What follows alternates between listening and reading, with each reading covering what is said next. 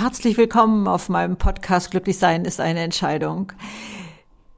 Heute geht es um das schlechte Gewissen, das wir gratis mitgeliefert bekommen so oft und bis hin ja zum, zur emotionalen Erpressung, wo man uns ein schlechtes Gewissen macht. Da wollen wir mal Licht reinbringen. Aber erst möchte ich mich bei euch bedanken, was ihr alles für liebevolle Kommentare schreibt. Und ich bedanke mich auch für eure Fünf-Sterne-Bewertungen. Das ist mir so, so wichtig und das sagt mir so viel, dass das so, ja, euer Leben bereichert und verändert, das ist für mich also ein so großes Geschenk und deswegen ganz, ganz lieben Dank dafür. Auch die Kommentare auf Instagram, die ich dann da lese und ja, wo ich da auch antworten kann bei den ähm, iTunes äh, und Apple Podcast äh, kann ich ja nicht drauf antworten, äh, aber ich lese jedes, versprochen. Also das ist für mich ein ganz großes Geschenk. Also ganz lieben Dank dafür so schlechtes Gewissen. Also ich glaube, irgendwie kriegen wir ganz früh schon ein schlechtes Gewissen gratis mitgeliefert. Also ich erinnere mich, in der Schulzeit hatte ich permanent ein schlechtes Gewissen, weil ich nicht genug getan hatte und hier hätte ich mehr lernen müssen und sowas alles. Also da gab es das also auch kostenfrei.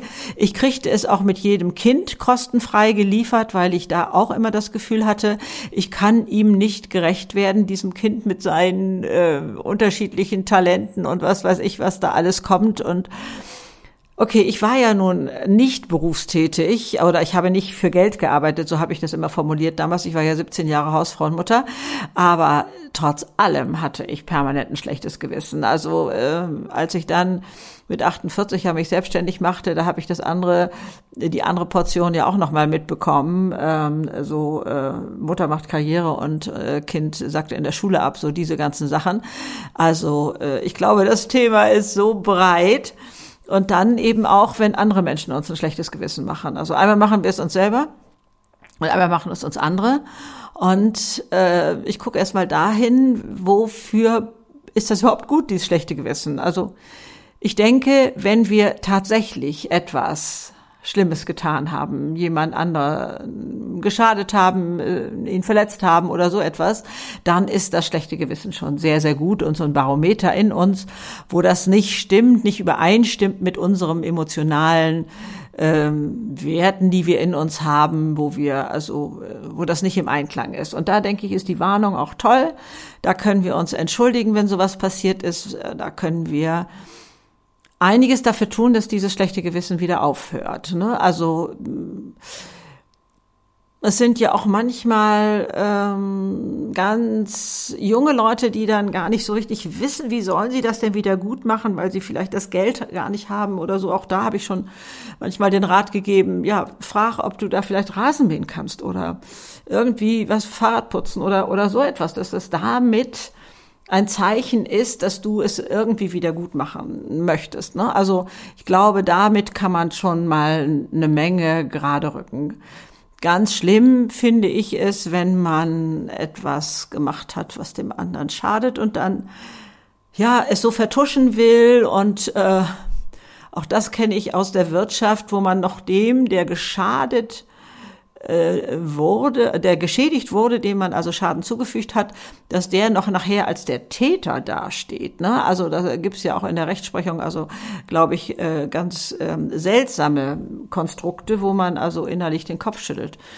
Das kann in meinen Augen nichts werden. Das kann auch nicht wirklich glücklich machen. Äh, das, äh, davon bin ich schon wirklich im tiefsten Herzen überzeugt. Aber das ist hier jetzt gar nicht so sehr das Thema, sondern zu dem stehen, was da falsch gelaufen ist. Und äh, ich kann nur sagen, also ich ziehe immer wieder den Hut vor Menschen, auch in Besprechungen oder wo die sagen, oh, tut mir leid, das habe ich, das habe ich tatsächlich äh, zu verantworten, äh, da habe ich eine falsche Entscheidung gefällt, da habe ich äh, einen völlig falschen Überblick gehabt, da wie auch immer äh, und sich klar dazu stellen, die haben wirklich sofort nicht nur meine, behaupte ich mal, sondern generell ganz viel Sympathie auf ihrer Seite. Peinlich wird es, wenn man das vertuschen will und so etwas, also da ist bei den anderen dann Fremdschämen angesagt und so etwas, also da zu stehen ist schon mal ganz, ganz toll. So, aber jetzt haben wir manchmal ein schlechtes Gewissen, obwohl wir eigentlich gar nichts verbockt haben. Für mich ist da immer so ein Beispiel, was mir sofort einfällt, wenn ich in eine Polizeikontrolle gerate und es eigentlich nur heißt, äh, dürfen wir Ihren Führerschein sehen oder so, rattert es sofort bei mir dadurch, bin ich irgendwo zu schnell gefahren, habe ich irgendwo keinen Blinker rausgenommen oder so, habe ich eigentlich sofort ein schlechtes Gewissen. Ich könnte ja was falsch gemacht haben, obwohl ich mir dessen gar nicht bewusst bin. Ne? Also diese Sachen äh, passieren hier auch, dass man also für irgendwas äh, so, ein, so ein schlechtes Gewissen hat. Äh, ja, weil man sicherlich öfter mal zu schnell gefahren ist, wie, wie bei mir, und, und hat sich nicht an die 50 Stunden Kilometer Vorschrift gehalten oder irgendwie so etwas. Ich glaube, das kennen wir auch alle. Das äh, gehört auch so ein bisschen dazu. Und dann kommt ein für mich wichtiges Thema dazu. Welchem Maßstab will ich gerecht werden? und habe ein schlechtes Gewissen, weil ich dieses nicht erfüllt habe. Also ich hatte so ein Bild im Kopf, wie ich denn als, ich sag jetzt mal in Anführungsstrichen, perfekte Mutter sein wollte, wie ich als perfekte Partnerin sein wollte, als als äh, Tochter zu der Zeit als meine Eltern oder später ja dann Mutti noch lebte oder so, wie ich als Kollegin sein wollte, wie ich als äh, Sportsfreundin sein wollte und so etwas. Da hatte ich so Bilder im Kopf. Und wenn ich denen nicht entsprechen konnte aus irgendwelchen Gründen, dann hatte ich ein schlechtes Gewissen. Aber diesen Maßstab kannte sonst keiner. Das war mein inneres Bild von mir. Und das hat mir ein schlechtes Gewissen gemacht, wo ich dann irgendwann auch mal hinging und ein, mir eingestehen musste, es war gar nicht so leicht, perfekt gibt es nicht in meinem Leben. Also ich kann mich noch so anstrengen, ich kann noch so viele Klimmzüge machen, es wird nicht gelingen. Und das zu verstehen, das brachte eine Menge Entlastung in mein Leben, also deutlich weniger schlechtes Gewissens. Ich sagte, ja, das ist passiert jetzt und ähm, du bist eben nicht so toll, wie du dachtest. Äh, äh, Gerade beim Muttersein war mir das ja so schrecklich, dass ich da mir eingestehen musste, dass äh, ich auch doch mal äh, überfordert war und äh, nicht so geduldig, wie ich eigentlich hätte sein wollen und diese ganzen Themen. Also Frage ist, wer hat diesen Rahmen gezeichnet? Waren wir es selber? Hatte unser Umfeld gesagt, wenn du so und so äh, nicht bist, dann genügst du nicht oder so? Kann ja auch sein.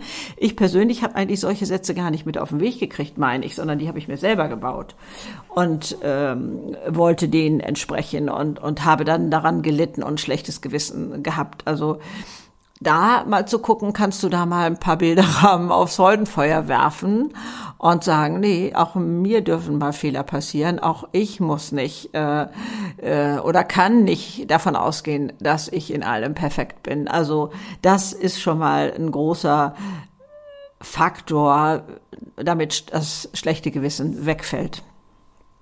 Sich selbst verzeihen dann möchte ich mal zu diesem heißen Eisen kommen, diese emotionale Erpressung. Wobei ich mal gleich vorwegschießen äh, kann, ich war auf manchen Gebieten auch nicht besser. Da komme ich gleich nochmal drauf zurück. Es gibt so eine unterschwellige Forderung manchmal von anderen an uns, dass wir das zu leisten hätten. Und wenn wir das nicht machen, dann sind wir eigentlich doch ja, ziemlicher Schweinehund sozusagen. Also dann sollten wir uns was schämen oder unter Kollegen, dann wird das mit dem Projekt nichts und dann kann, naja, also wenn du dafür keine Zeit hast, dann kann man das ja alles vergessen und äh, so etwas. Ich glaube zu beobachten, dass die ältere Generation das auch mit ihren Kindern macht, also äh, meine Generation sozusagen, dass sie den Kindern ein schlechtes Gewissen machen, wenn die nicht oft genug sich kümmern, was weiß ich mal, vorbeikommen oder, oder so etwas. Und das, das ist so Sand im Getriebe von Beziehungen, also ich kann da mal wieder aus dem Nähkästchen plaudern. Obwohl ich eigentlich mit Mutti ein unglaublich tolles Verhältnis hatte, passierte das dann, also sie ist schon über 80 gewesen, sie war hier bei mir in der Nähe in einem Altersheim, wo sie sich auch sehr wohl gefühlt hatte, wo man ganz viel unternahm und sie auch ganz viel unternahm. Und ich wann immer ich konnte, auch bei ihr vorbeigekommen war. Also ich sag mal zweimal die Woche, manchmal auch dreimal die Woche. Ich hatte damals einen sehr stressigen Job. Ich hatte drei Kinder, Mann und so. Da das, also ich habe getan, was ich konnte. No, nach, nach dem. Und dafür habe ich mich auch angestrengt. Aber dann kamen so Sachen wie Anrufe wie, ja, ich wollte nur mal hören, ob bei dir alles in Ordnung ist, du hast dich so lange nicht gemeldet. Mutti war nicht irgendwie tüdelig geworden oder so etwas, die war geistig fit, die war körperlich fit. Also daran hat es nicht gelegen. Und also, wo ich dann schon innerlich mit den Augen rollte und dachte, hey, wie soll das gehen? Und ich habe allen Mut zusammengenommen und habe mit Mutti darüber gesprochen. Ich habe sie angesprochen habe gesagt, Mutti, ich habe ein Problem, ich komme nicht mehr so gerne zu dir. Sie fiel aus allen Wolken. Ich habe gesagt, ja, was immer ich mache, reicht nicht. Ich kann offensichtlich da ähm, deinen Idealen nicht entsprechen und dann habe ich gar keine Lust mehr zu kommen. Dann macht mir das gar keinen Spaß mehr. Wir alle, behaupte ich jetzt mal, helfen gerne und sind unglaublich gerne hilfsbereit. Und wenn die andere Seite sich dann auch freut und man das so gespiegelt bekommt und so, das macht uns schon Spaß. Also ich bin da sonst auch sehr gerne hingefahren.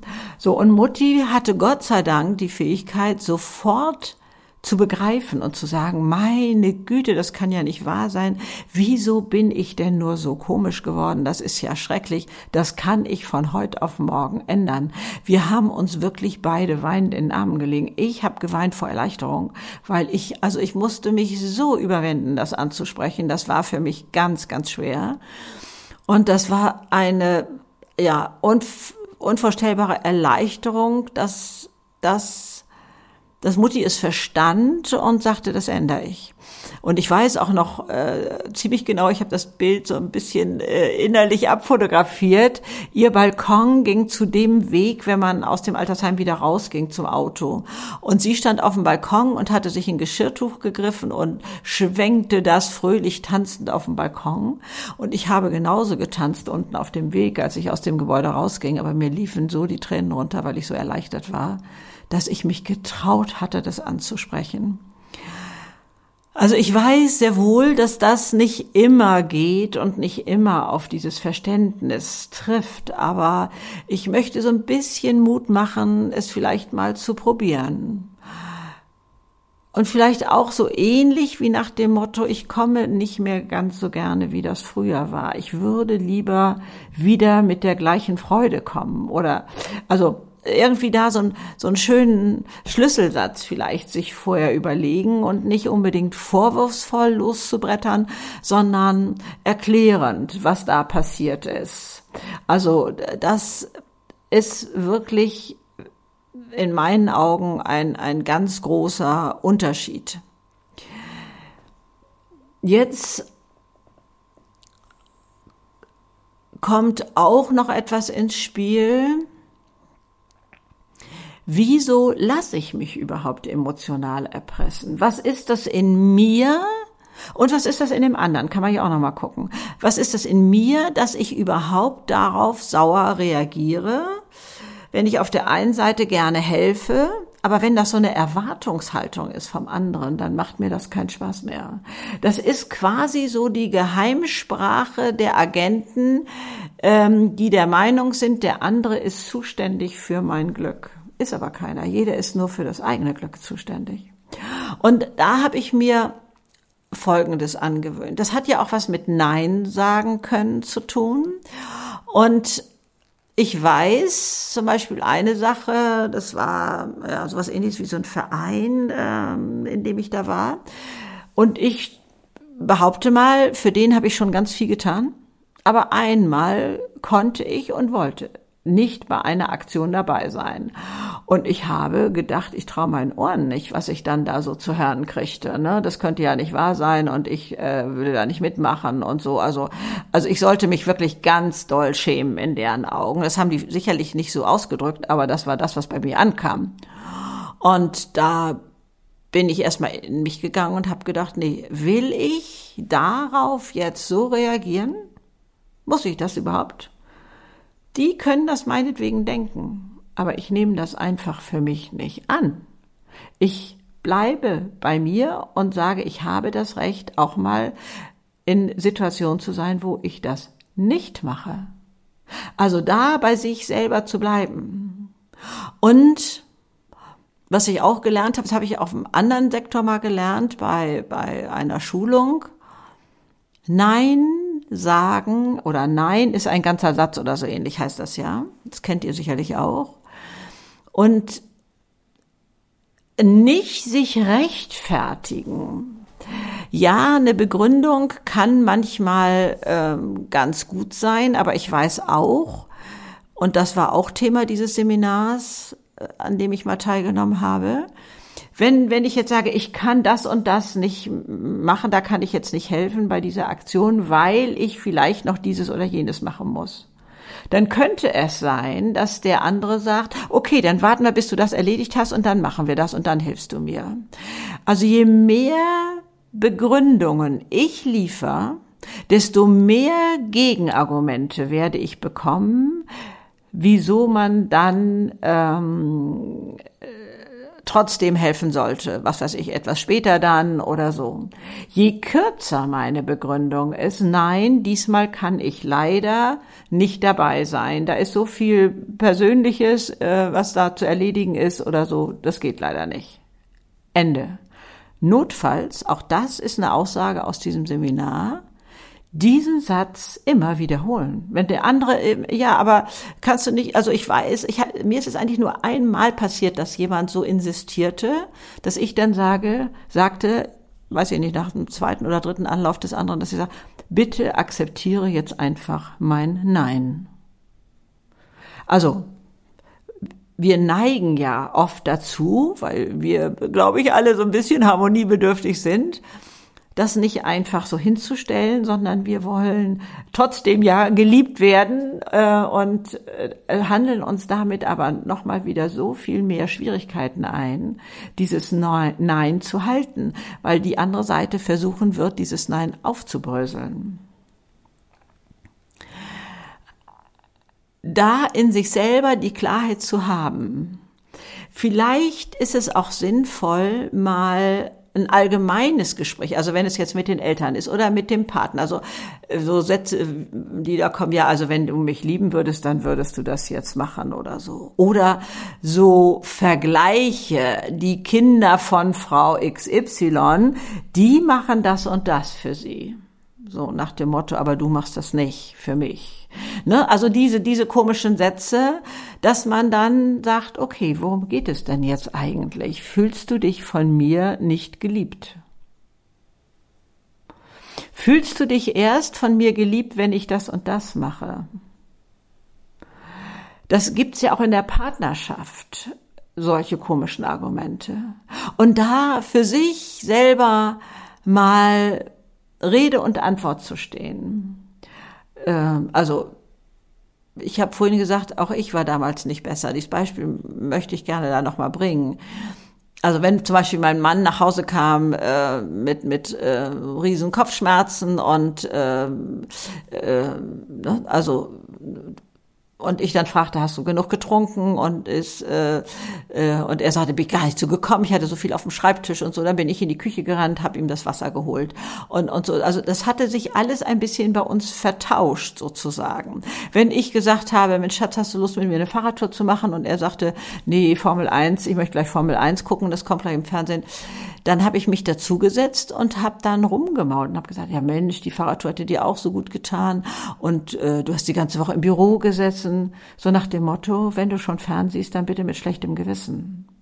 Also das schleicht sich so leicht ein, dem anderen dieses schlechte Gewissen machen zu wollen. Also insofern kann ich da auch nur sagen, ich war auch nicht besser. Also dass das für mich ein Argument war, äh, da ja rumzuerziehen oder ich weiß auch nicht, wie man das nennen will. Bringt nichts, hat keinen Sinn. Also wenn ich das selber für mich nicht will, dann sollte ich es auch bei anderen nicht tun. Also da so eine neue Sichtweise zu entwickeln, da eine neue Klarheit zu haben und zu sagen, will ich das? Will ich von anderen emotional erpresst werden? Will ich zum Beispiel auch meine Kinder emotional erpressen, dass sie dieses oder jenes machen sollen, äh, um sich geliebt zu fühlen oder sowas? Nee, wollen wir nicht. Und wer hier auf meinem Kanal unterwegs ist, weiß ich auch, der will das eigentlich nicht. Und trotzdem passiert uns das vielleicht auch manchmal. Und da auch mal ganz kritisch hinzugucken.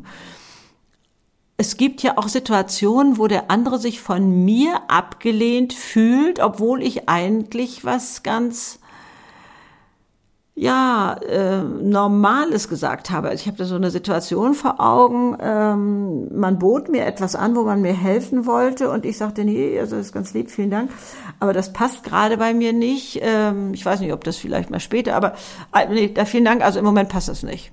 Und da wurde die andere Person so sauer. Ja, du nimmst ja auch nie Hilfe an und, und äh, ich kann ja auch machen, was ich will und so. Ich sag, halt, stopp mal eben äh, ja, du weißt doch, ich habe ein Problem mit, Ablö äh, mit Ablehnung und, und ich fühle mich jetzt von dir so abgelehnt und so. Und ich sage, das ist dein Problem, das hat mit mir nichts zu tun. Also, äh, also dieses ganze Kuddelmuddel ein bisschen aufzubrechen für sich selber, wo man vielleicht auch manchmal emotional erpresst oder da, wo man andere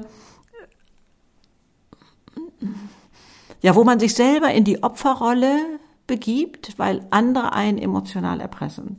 Und ich gehe wirklich nicht mehr freiwillig in die Opferrolle. Das habe ich, glaube ich, mittlerweile verstanden, sondern versuch, so schnell es geht, selber die Verantwortung dafür zu übernehmen, mich mit einem Nein hinzustellen zum Beispiel und zu sagen, oh Mensch, warum brauchst du das jetzt? Warum formulierst du das jetzt so? Das hört sich für mich gar nicht angenehm an ne, möchtest du das Signal so setzen? Soll ich mich schlecht fühlen? Ähm, und ähm, das also erstmal für sich selber klarzustellen, dann mit dem anderen darüber zu reden. Ich glaube, da lässt sich viel regeln. Es ist uns nicht immer bewusst.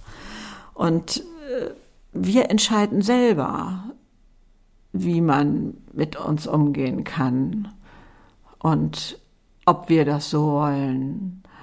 Und also ich, ähm, es, es gibt ja auch so, ne, also wenn, wenn das und das jetzt nicht ist, dann weiß ich nicht, ob unsere Beziehung äh, bestehen bleiben kann oder irgendwie so etwas. Da zu sagen, okay, du hast die Freiheit, diese Entscheidung dann selbst zu fällen und ich habe die Freiheit, wie ich damit umgehe, dass du versuchst, mich da so zu erpressen glaube, wir haben beide unsere Freiheit und die kann uns auch keiner nehmen. Ansprechen. Also raus aus dieser Opferrolle, handeln nach den eigenen Werten, das eigene Nein wiederzufinden, äh, ja, wie es immer so schön heißt, im Ja zu sich selber, dass man äh, ja, also manchmal zu Handlungen überredet werden soll, die wir einfach nicht tun wollen. Und dann sind unsere eigenen Ansprüche mindestens genauso wertvoll wie die Ansprüche des anderen. Also da reinzuschauen und zu gucken, wo begegnet mir das überall. Ne? Also, äh, ist vorhin schon erwähnt, die Eltern zu den Kindern, aber auch die Kinder zu den Eltern. Ne? Also ja, also wenn du das und das hier nicht machst mit deinem Enkelkind, sprich mit meinem Kind, also dann weiß ich nicht, ob du dann vielleicht sie auch nicht mehr so häufig sehen solltest oder irgendwie sowas. Da gibt's ja auch alle möglichen Formen, äh, die man nicht unbedingt äh, ideal findet. Also reinschauen. Wo erpresse ich selber? Wo begebe ich mich? In die Opferrolle, weil jemand anders versucht, mich emotional zu erpressen, wo ich Nein sagen kann, dann, wo ich das schlechte Gewissen also mir selber mache, weil mein Bilderrahmen irgendwie zu groß geraten ist, oder wo ich ähm, ja meinen Kindern gegenüber immer ein schlechtes Gewissen habe oder was weiß ich, vielleicht äh, dem Haustier gegenüber, weil ich mich nicht genug kümmere und, und äh, den Pflanzen draußen vielleicht genauso. Also dieses schlechte Gewissen, ja, wir brauchen es manchmal, wie am Anfang erwähnt, aber ansonsten, glaube ich, steht es uns auch ganz, ganz oft einfach im Wege und, und bringt gar keinen Nutzen, sondern uns macht uns klein, äh, macht schlechte Laune und so etwas. Und äh, da wachsam mit dir umzugehen und da zu schauen, was dir gut tut. Dabei wünsche ich dir jetzt ganz, ganz viel Spaß, ganz viel Freude dabei. Schau auf das, wofür du dankbar sein kannst. Das macht auch immer noch wieder ganz glücklich. Und nochmal vielen Dank. Ich freue mich darüber, wenn du eine Bewertung abgibst. Bei im Apple Store und und, äh, und im Apple Podcast und äh, das ist für mich ganz ganz wunderbar. Alles Liebe dir, tschüss.